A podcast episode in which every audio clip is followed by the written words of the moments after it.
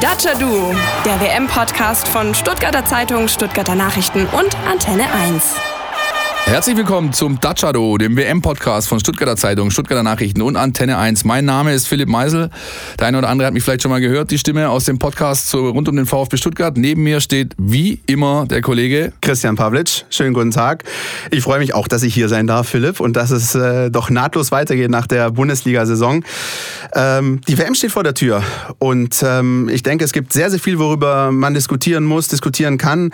Natürlich schauen alle auf die deutsche Nationalmannschaft. Äh, ist sie imstande, den Titel zu verteidigen? Wir freuen uns, dass ihr auch wieder am Start seid und ähm, uns ein bisschen begleitet. Ähm, wir können euch schon mal sagen, was wir heute für euch vorbereitet haben. Wir schauen natürlich erstmal auf die Vorbereitung der Nationalmannschaft. Äh, wie ist dieses Spiel in Österreich zu bewerten, das in Klagenfurt mit 2 zu 1 verloren gegangen ist? Dann äh, würden wir uns mal ein bisschen damit beschäftigen, ja, wie sieht das eigentlich aus, wenn man als Fan nach Russland reisen will? Ähm, Gibt es da Dinge zu beachten? Äh, Visa-Geschichten? Wie ist die Fansituation vor Ort? Da wurde auch viel darüber diskutiert. Und was wir natürlich auch nicht äh, außer Acht lassen wollen, ist den kleinen Blick rüber zum VfB, denn der ist ja immerhin mit drei Spielern beim Endturnier vertreten. Mario Gomez, Benjamin Pavard und jetzt auch noch ganz frisch Marcin Kaminski für die Polen. Ja, und ein bisschen Quissiges, ein bisschen Spielerisches haben wir auch Philipp am Start. Ne? Und ich würde sagen. Richtig, wir haben ein kleines WM-Mini-Quiz vorbereitet und wir ja. haben noch ein, ja, jeder kennt Paul, die Krake. Oh ja. Na, wir haben uns gedacht, mit Kraken haben wir es nicht so. Wir haben was ganz Spezielles vorbereitet, verraten wir euch nachher es darf ja, es darf ja keine WM ohne Orakel geben. Nein, nein, mittlerweile ist das einfach Status quo, das muss man irgendwie anbieten und wir haben versucht, da einen eigenen kleinen Dreh zu finden. Ja, Philipp, äh, mit Orakel hast du es ja nicht so. Beim VfB hast du gesagt, äh, landet zwischen 8 und 12, am Ende 7. Hast du denn auch vorhergesehen, dass die deutsche Nationalmannschaft in Österreich verlieren könnte? Ich frage mich zuallererst mal, wie oft du mir noch diese Nummer unter die Nase reiben willst. Aber, 1893 ähm, Mal. Mh, nein, ähm, ich war ehrlich gesagt nicht wirklich überrascht. Mhm. Ähm, rund um dieses Österreich-Spiel. Ja, ich habe eigentlich fast noch damit gerechnet, dass es ein bisschen ein blaueres Auge noch gibt. Ja, denn die Österreicher waren richtig heiß. Ich war zu dem Zeitpunkt in Österreich tatsächlich, ich war in Wien. Und wenn du dort die Zeitungen, das Radio, das Fernsehen angeschaltet, angesehen, äh, angesehen hast oder, oder, ja, gelesen hast, die waren richtig heiß. Die haben eine Mini-WM ausgerufen, ja, haben mit Franco Foda einen neuen Trainer. Einige kennen ihn noch, ehemaliger VfB-Spieler, äh, lange bei Sturm Graz, jetzt österreichischer Nationaltrainer. Die haben sich richtig hochgepeitscht und hochgepusht, hatten vier Spiele in Folge gewonnen, darunter auch gegen Uruguay beispielsweise, ein gutes Team, ja, das darf man nicht unterschätzen, gute Südamerikaner. Und dann natürlich kamen ihnen die Piefkes oder wie man in Wien sagt, die Marmeladinger, die kamen ihnen gerade recht. Ja, und ähm, dann hat der DFB bzw. Jogi Löw natürlich davor seine Jungs zusammengezogen, frisch, hatten noch ein richtig hartes Trainingsprogramm äh, absolviert. Die hatten also schwere Beine, die Österreicher eben nicht. Ähm, und natürlich muss man auch sehen, jeder deutsche Spieler hat so ein bisschen weniger angeboten, als er vielleicht äh, zu leisten imstande ist, weil er weiß, hey, es ist kurz vor der WM. Ich will zu meinen Platz, muss aber auch mit meinen Kräften haushalten, weil im Gegensatz zu den Österreichern, zu, ähm, zu den Kollegen Arnautovic und wie sie alle heißen, spiele ich halt noch äh, jetzt äh, vier, sechs Wochen auf relativ hohem Niveau und da muss man haushalten. Und dazu war das Team ja nicht komplett. Ähm, es gab immer noch ein paar Spieler, die nicht dabei waren, allen voran Antoni Kroos, der, der die Champions League noch gewonnen hat mit Real Madrid. Das heißt, es war eigentlich so eine Mischung, fand ich, aus ja, die sicheren Spieler, die irgendwie versuchen, möglichst Kräfte zu schonen und den Wackelspielern, die ihre Chance mehr oder weniger nutzen. Und einer, der sehr offenbar nicht genutzt hat am Ende, das war Leroy Sané, der für viele überraschend äh, und aus dem endgültigen Kader gestrichen wurde. Äh, neben Bernd Leno und äh, Nils Petersen und äh, dazu hat es auch noch Jonathan Tah erwischt. Ähm, ist es vielleicht auch die Geschichte gewesen, also sagen, jetzt streichen wir nicht drei Leverkusener Spieler, sondern ähm, wie ist die Geschichte zu bewerten mit Julian Brandt, Leroy Sané? Was sagst du dazu? Naja, also ich lass mal die anderen drei einfach außen vor, denn die waren von vornherein eigentlich klar, dass es nicht groß die Chancen gibt. Ja, ähm, äh, bei Leno war es klar, Leno und Testegen verstehen sich nicht, hat Löw dann entschieden, nehme ich lieber den Trapp, ist ja eh egal, wer der Dritte ist. Und ähm, nein, Sané hat mich ein bisschen überrascht, denn Sané bietet etwas, was kaum ein Spieler in der Mannschaft so hat auf den offensiven Außenpositionen, nämlich eine unglaubliche Qualität im 1 gegen 1, gepaart mit großer Schnelligkeit, hat eine überragende Saison in England gespielt und hat genau das, was Löw schon im Vorfeld des Turniers gesagt hat, das fehlt uns so ein bisschen, diese 1 gegen 1 Qualität. Dennoch lässt er ihn zu Hause und begründet das und das wiederum macht es dann aber auch logisch, indem er sagt, ähm, der Leroy ist bei uns noch nicht so richtig angekommen in der Mannschaft, ähm, sowohl sportlich, aber auch ähm, zwischenmenschlich. Und das ist natürlich auch wieder ein Thema bei so einem langen Turnier. Du brauchst eine homogene Truppe, die müssen sich verstehen, da darf es nicht allzu viele Grüppchen geben. Und dementsprechend hat er auf ihn verzichtet. Ich bin mir sicher, Leroy Sané wird für die deutsche Nationalmannschaft noch eine große Rolle spielen, ja. aber eben erst in zwei Jahren frühestens. Und ich glaube, bei der ganzen Diskussion muss man auch mal wie es so schön heißt, auch die Kirche ein bisschen im Dorf lassen. Denn worüber haben wir hier gerade diskutiert? Das sind eigentlich die Spieler 17 bis 23. Das heißt, äh, die, die Frage, wer von den Spielern jetzt zum Einsatz kommt, ist sowieso eher weiter hinten angestellt. Und vielleicht, oder ziemlich sicher sogar, geht es eigentlich eher darum, wie du gerade gesagt hast, die Stimmung hochzuhalten. Wer ist eher weniger derjenige, der sich dann schmollen zurückzieht und, und irgendwelche Szenen macht? wenn man die Medien so ein bisschen verfolgt, allen voran in England, die sind schier aus den Wolken gefallen, dass Leroy Sané nicht, äh, nicht mitgefahren ist. Ja, natürlich. Aber die ich haben, ja, das ist eben eine andere Geschichte. Hat, ja, der hat dort, der ist dort Rookie of the Year, der hat eine Riesensaison für City gespielt, ist Meister geworden. Ich meine, hallo, da, da denkst du natürlich auch, was ist denn da los? Ähm, nichtsdestotrotz bin ich ähnlich wie du der Meinung, die Stammelf steht. Ja. Wir reden hier von, von ähm, Kaderspielerposition, ja, von Bankspielerposition. Sollte man nicht so hochhängen. Ich bleibe dabei der Meinung, Sané wird noch für die deutsche Mannschaft sehr wertvoll sein bei den nächsten großen Turnieren, aber jetzt eben nicht. Insgesamt ist der Status der Vorbereitung, das melden unsere Jungs vor Ort, beziehungsweise unser Mann vor Ort, der Marco Seliger, zu dem kommen wir gleich auch noch, ähm, ganz ordentlich. Die haben richtig rangeklotzt, haben jetzt auch nochmal mehrere Einheiten hinter verschlossener Tür gemacht, um einfach Dinge einzuüben, die ja bis zum Turnier dann geheim bleiben sollten. Jetzt kommt noch das Spiel gegen die Saudis am Freitagabend und ich denke, da wird man schon mal einen ganz anderen Auftritt der Mannschaft sehen. Wie die Mannschaft aber exakt drauf ist, was in Eppan in Südtirol so passiert ist. Das erzählt uns jetzt Marco Seliger in unserem Wissenswertes aus Watutinki. Marco Seliger berichtet aus dem deutschen WM-Quartier. Es dauert nicht mehr lange, dann ist das Trainingslager der deutschen Fußballnationalmannschaft hier in Eppan in Südtirol an der Weinstraße beendet. Schon an diesem Freitag steigt ja bekanntlich der ultimative WM-Test gegen Saudi-Arabien in Leverkusen. In Südtirol also werden so langsam aber sicher die Zelte abgebrochen. Jogis Jungs und der ganze Trost des DFB stehen vor der Abreise. Zeit also für ein kleines Zwischenfazit dieses knapp zweieinhalbwöchigen Trainingslagers in Südtirol. Die wichtigste Erkenntnis vielleicht vorneweg. Ohne die Weltmeister von 2014 wird es auch 2018 in Russland nichts werden mit dem Titel. Das zeigt ja allein schon der vergangene Test am Samstag gegen Österreich. Schlechtes Spiel, 1 zu 2 verloren, ohne das weltmeisterliche Quartett Thomas Müller, Mats Hummels, Jerome Boateng und Toni Groß. Ohne die vier fehlte es an Ordnung, fehlte es an Struktur, weshalb es nichts anderes bedeutet, dass es die Helden von Rio auch in Russland brauchen wird, um titelfähig zu sein. Stichwort Titelfähigkeit.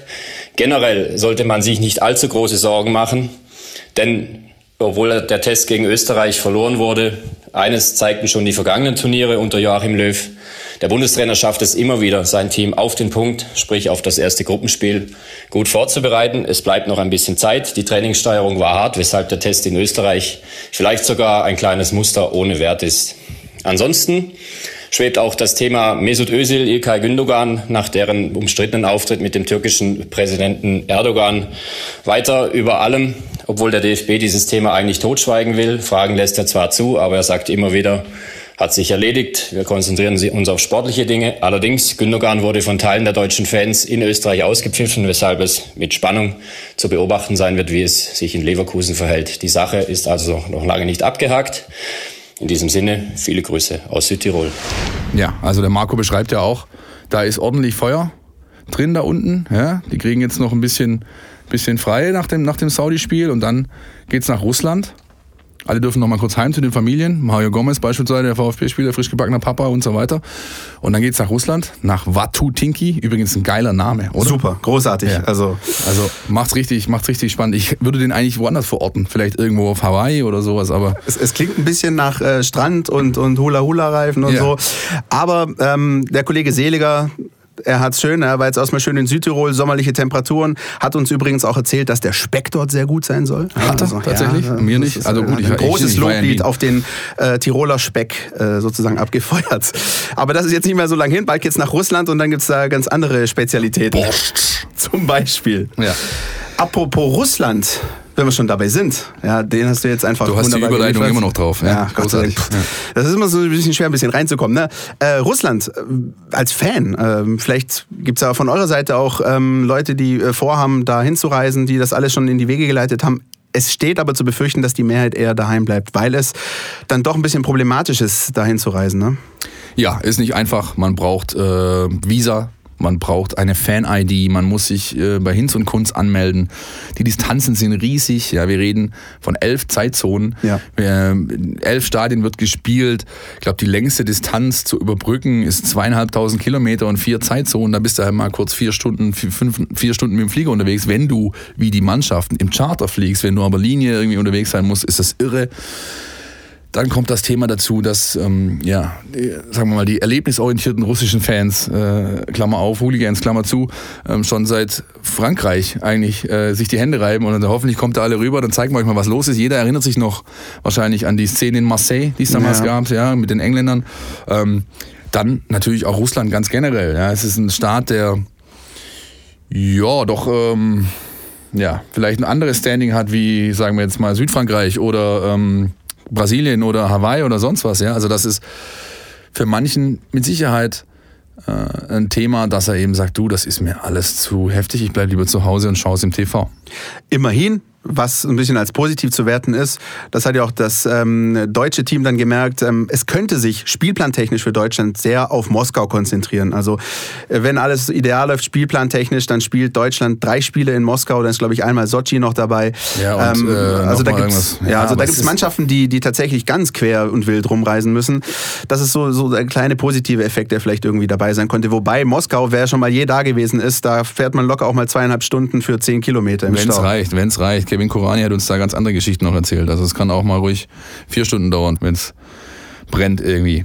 Ja, ist schwierig und äh, generell zeigt mir das halt auch wieder, dass die FIFA das ja nicht so hoch hängt, dieses ganze Thema Fans. Und wie geht's denen eigentlich und wie kommen die durchs Turnier? Also es ist, zählt eher die Show, es zählen die Mannschaften, es zählt der monetäre Ertrag. Auf die Fans pfeift man so ein bisschen. Dann sieht man, sieht man ja auch schon allein an der Vergabe der nächsten beiden Weltmeisterschaftsturniere. Ja, das eine ist jetzt diese Europa-WM, wo irgendwie in. Beziehungsweise ist die Europameisterschaft, diese, diese paneuropäische, die ja, genau, von Baku hin, bis Bilbao. Keine Ahnung, wobei Hinz und Kunst gespielt wird. Dann ähm, Katar, also ist auch nicht unbedingt ein Land, wo ich mal so kurz äh, hinreise. Ist was ganz anderes wie ja, beispielsweise, keine Ahnung, Frankreich vor zwei Jahren oder selbst Brasilien, ja, wo, wo das ganze Land einfach oder der ganze Kontinent, Subkontinent Südamerika elektrisiert war, ja. Und in Russland hält sich jetzt so ein bisschen in Grenzen. Was das denke ich ganz, ganz spannend sein wird, ähm, ist tatsächlich, wie die Stimmung dann in den Stadien sein wird. Also ob das alles, was mir so ein bisschen in den letzten Jahren bei den Großturnieren einfach so aufgefallen ist, ähm, dass es so ein bisschen äh, eine Stimmung ist, die austauschbar ist. Also es ist nicht mehr so dieses, ähm, du weißt eigentlich gar nicht, wer im Stadion ist, ja. Einzige Ausnahme vielleicht die Isländer mit ihrem Hu mittlerweile, aber es ist nicht mehr, es ist nicht mehr zu unterscheiden, stehen da jetzt irgendwie äh, die Marokkaner im Block oder die Kroaten oder die Schweden. Das ist teilweise, es ist und auch in den Fernsehübertragungen, wir hatten ja schon Geschichten von eingespielten Zeitlupen, die gar nicht in diesem Moment stattgefunden haben. Schwierig alles, glaube ich, auch aus der Ferne und deswegen muss man sich dann vielleicht doch irgendwann einfach nur auf den Sport auch erstmal konzentrieren, weil das ist das Einzige, was wirklich habhaft ist für uns, ne?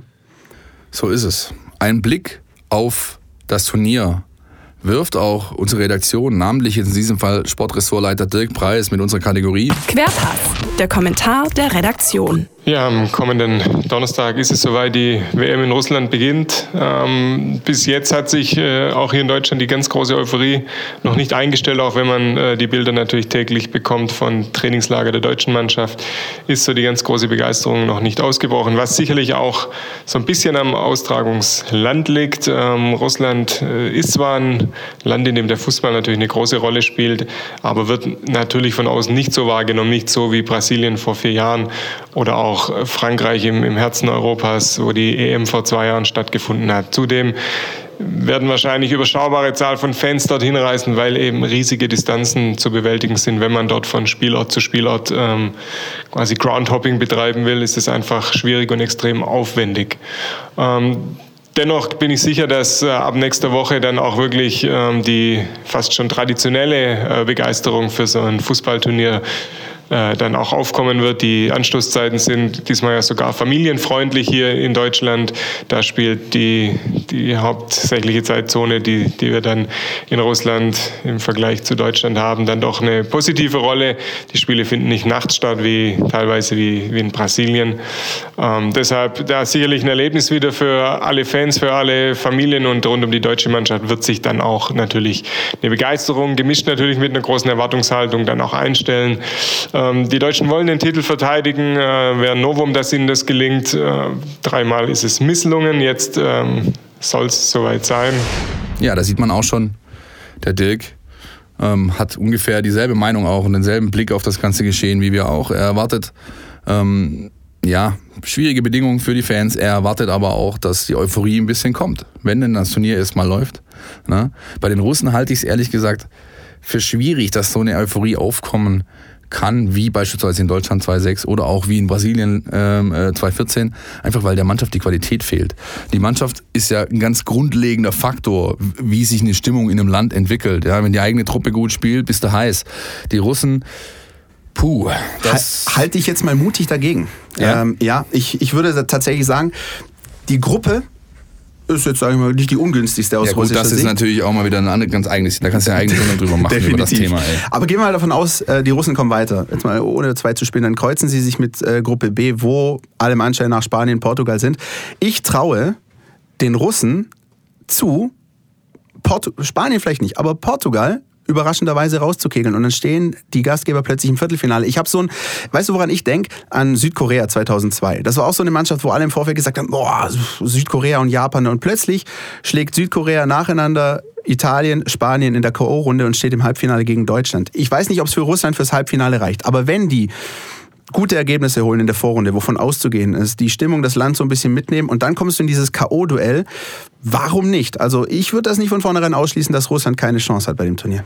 Gut, dann äh, haben wir jetzt da draußen, da draußen einige Hörer, die uns als Zeugen dienen. Ich halte dagegen und sage, die kommen nicht mal aus der Gruppe raus. Okay, alles Na? klar. Alles klar. Dann reden wir in zwei, drei Wochen nochmal und sehen, wie sich das Ganze gestaltet.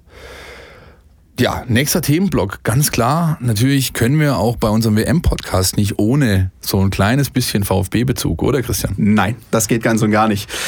Äh, sicher nicht nur wir, sondern auch viele VfB-Fans da draußen haben ähm, ausgiebig verfolgt, äh, welcher Spieler ist im vorläufigen Kader, welcher Spieler ist im endgültigen Kader, wer schafft's, wer schafft's nicht. Stand jetzt würde Nico Kovac sagen, kurz vor Beginn des Turniers, sind drei VfB-Spieler ähm, definitiv bei der WM dabei. Mario Gomez, Benjamin Pavard und ganz frisch auch noch Marcin Kaminski. Takuma Asano, der auch noch bis Ende Juni äh, zumindest beim VfB unter Vertrag steht, ist mit Japan mitgereist, äh, würde für den Fall, dass da noch irgendwie jemand ausfällt, möglicherweise reinspringen. Sagen wir mal dreieinhalb sind's, drei sind's äh, sicher. Wie ist die Anzahl zu bewerten?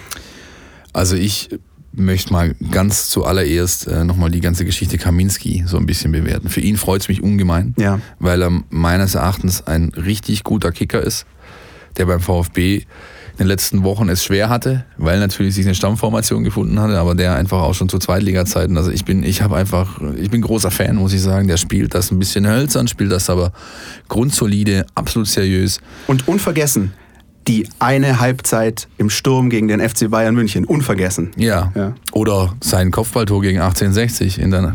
Ja, also nein.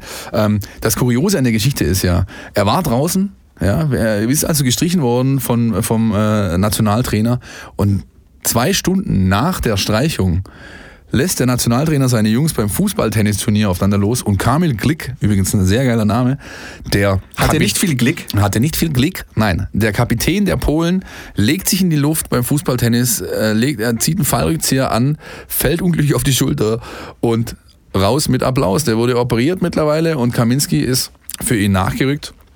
Ja, Gomez, Pavard, äh, da haben wir schon bei Gomez zumindest haben wir uns ja schon zu ähm, VfB-Podcast-Zeit unterhalten, war ich ganz klar der Meinung, dass der Junge da drin äh, landet im endgültigen Kader, ist auch so passiert. Kann der Mannschaft durch seine Erfahrung, durch seine Torgefahr, durch seine Bulligkeit da vorne, gibt er ihr was, was er sonst eben nicht hat. Insofern war das für mich klar und Benjamin Pavard, ich meine, da müssen wir eigentlich kaum mehr Worte drüber verlieren. Der Typ ist einfach nur noch überragend, der macht gerade so weiter. Wer das Länderspiel der Franzosen gesehen hat, ja.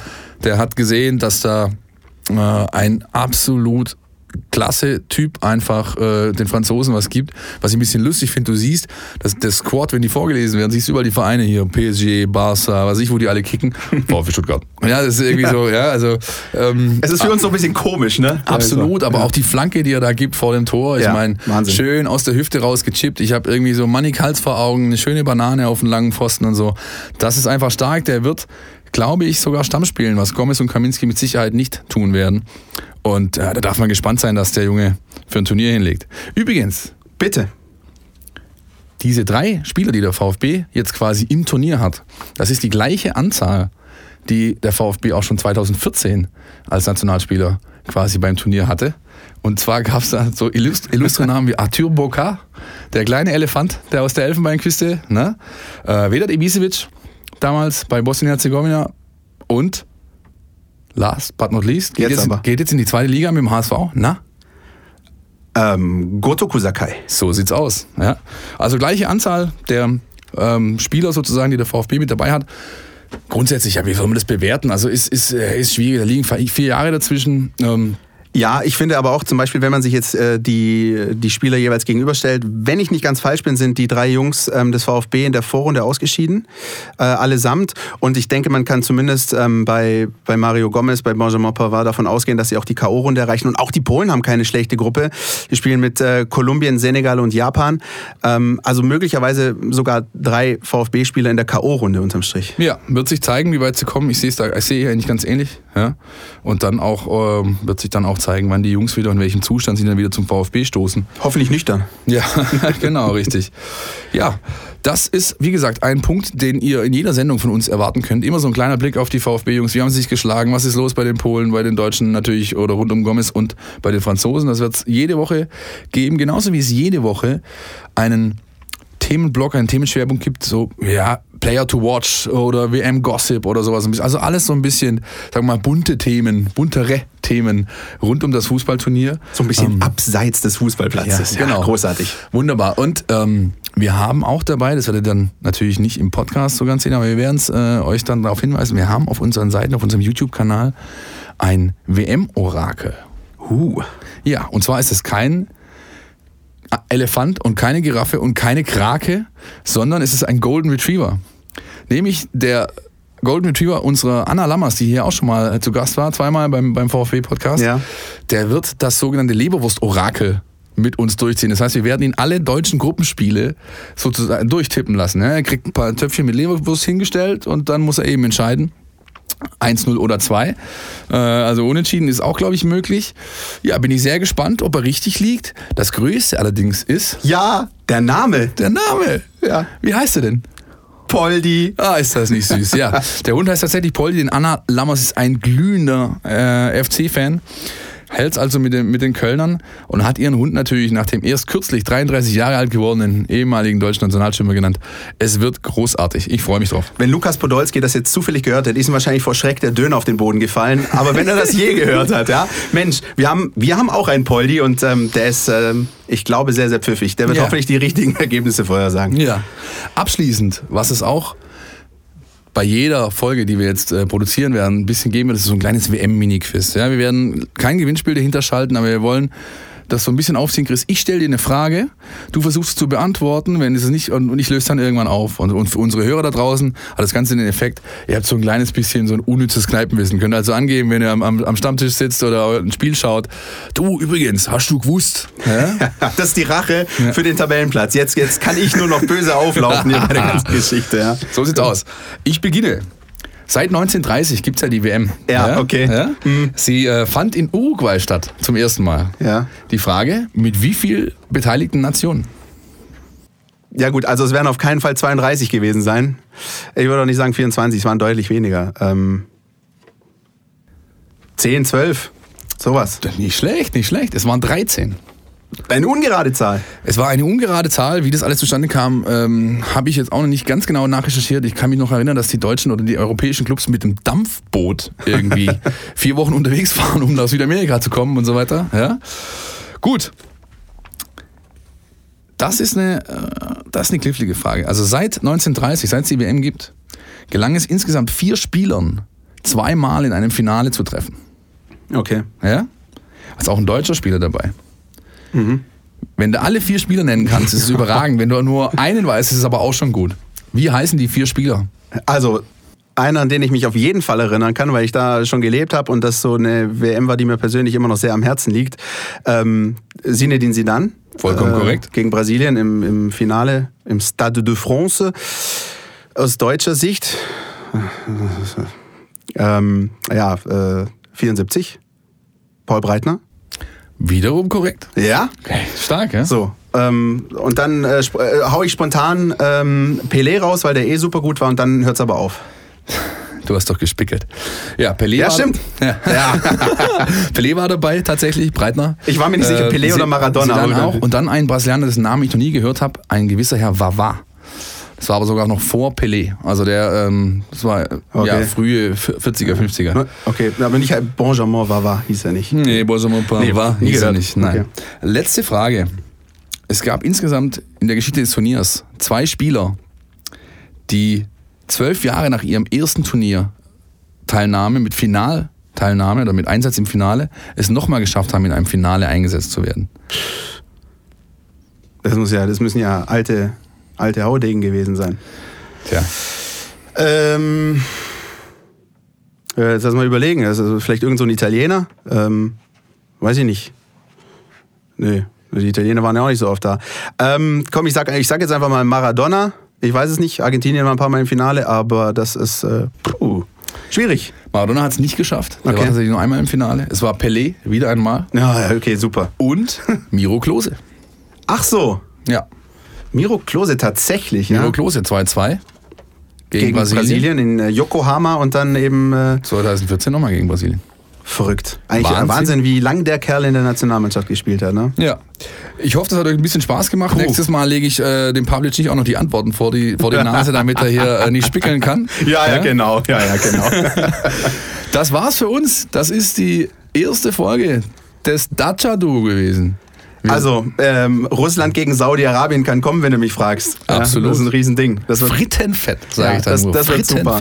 Jeden Tag Fußball ohne Ende, von morgens bis abends. Natürlich nicht nur hier auf die Ohren, sondern auch bei uns auf den Seiten Stuttgarter Zeitung, stuttgarternachrichten.de. Und ähm, wir versuchen euch, so gut es geht, auf dem Laufenden zu halten. Auch mit dem Blog unseres Kollegen, der sich vor Ort immer meldet, Marco Seliger. Und die Updates gibt's jede Menge hier aufs Ohr von uns. So sieht's aus. Bis nächste Woche. Das wie Danja. Bis zum nächsten Mal beim Dacia Duo. Der WM-Podcast von Stuttgarter Zeitung, Stuttgarter Nachrichten und Antenne 1.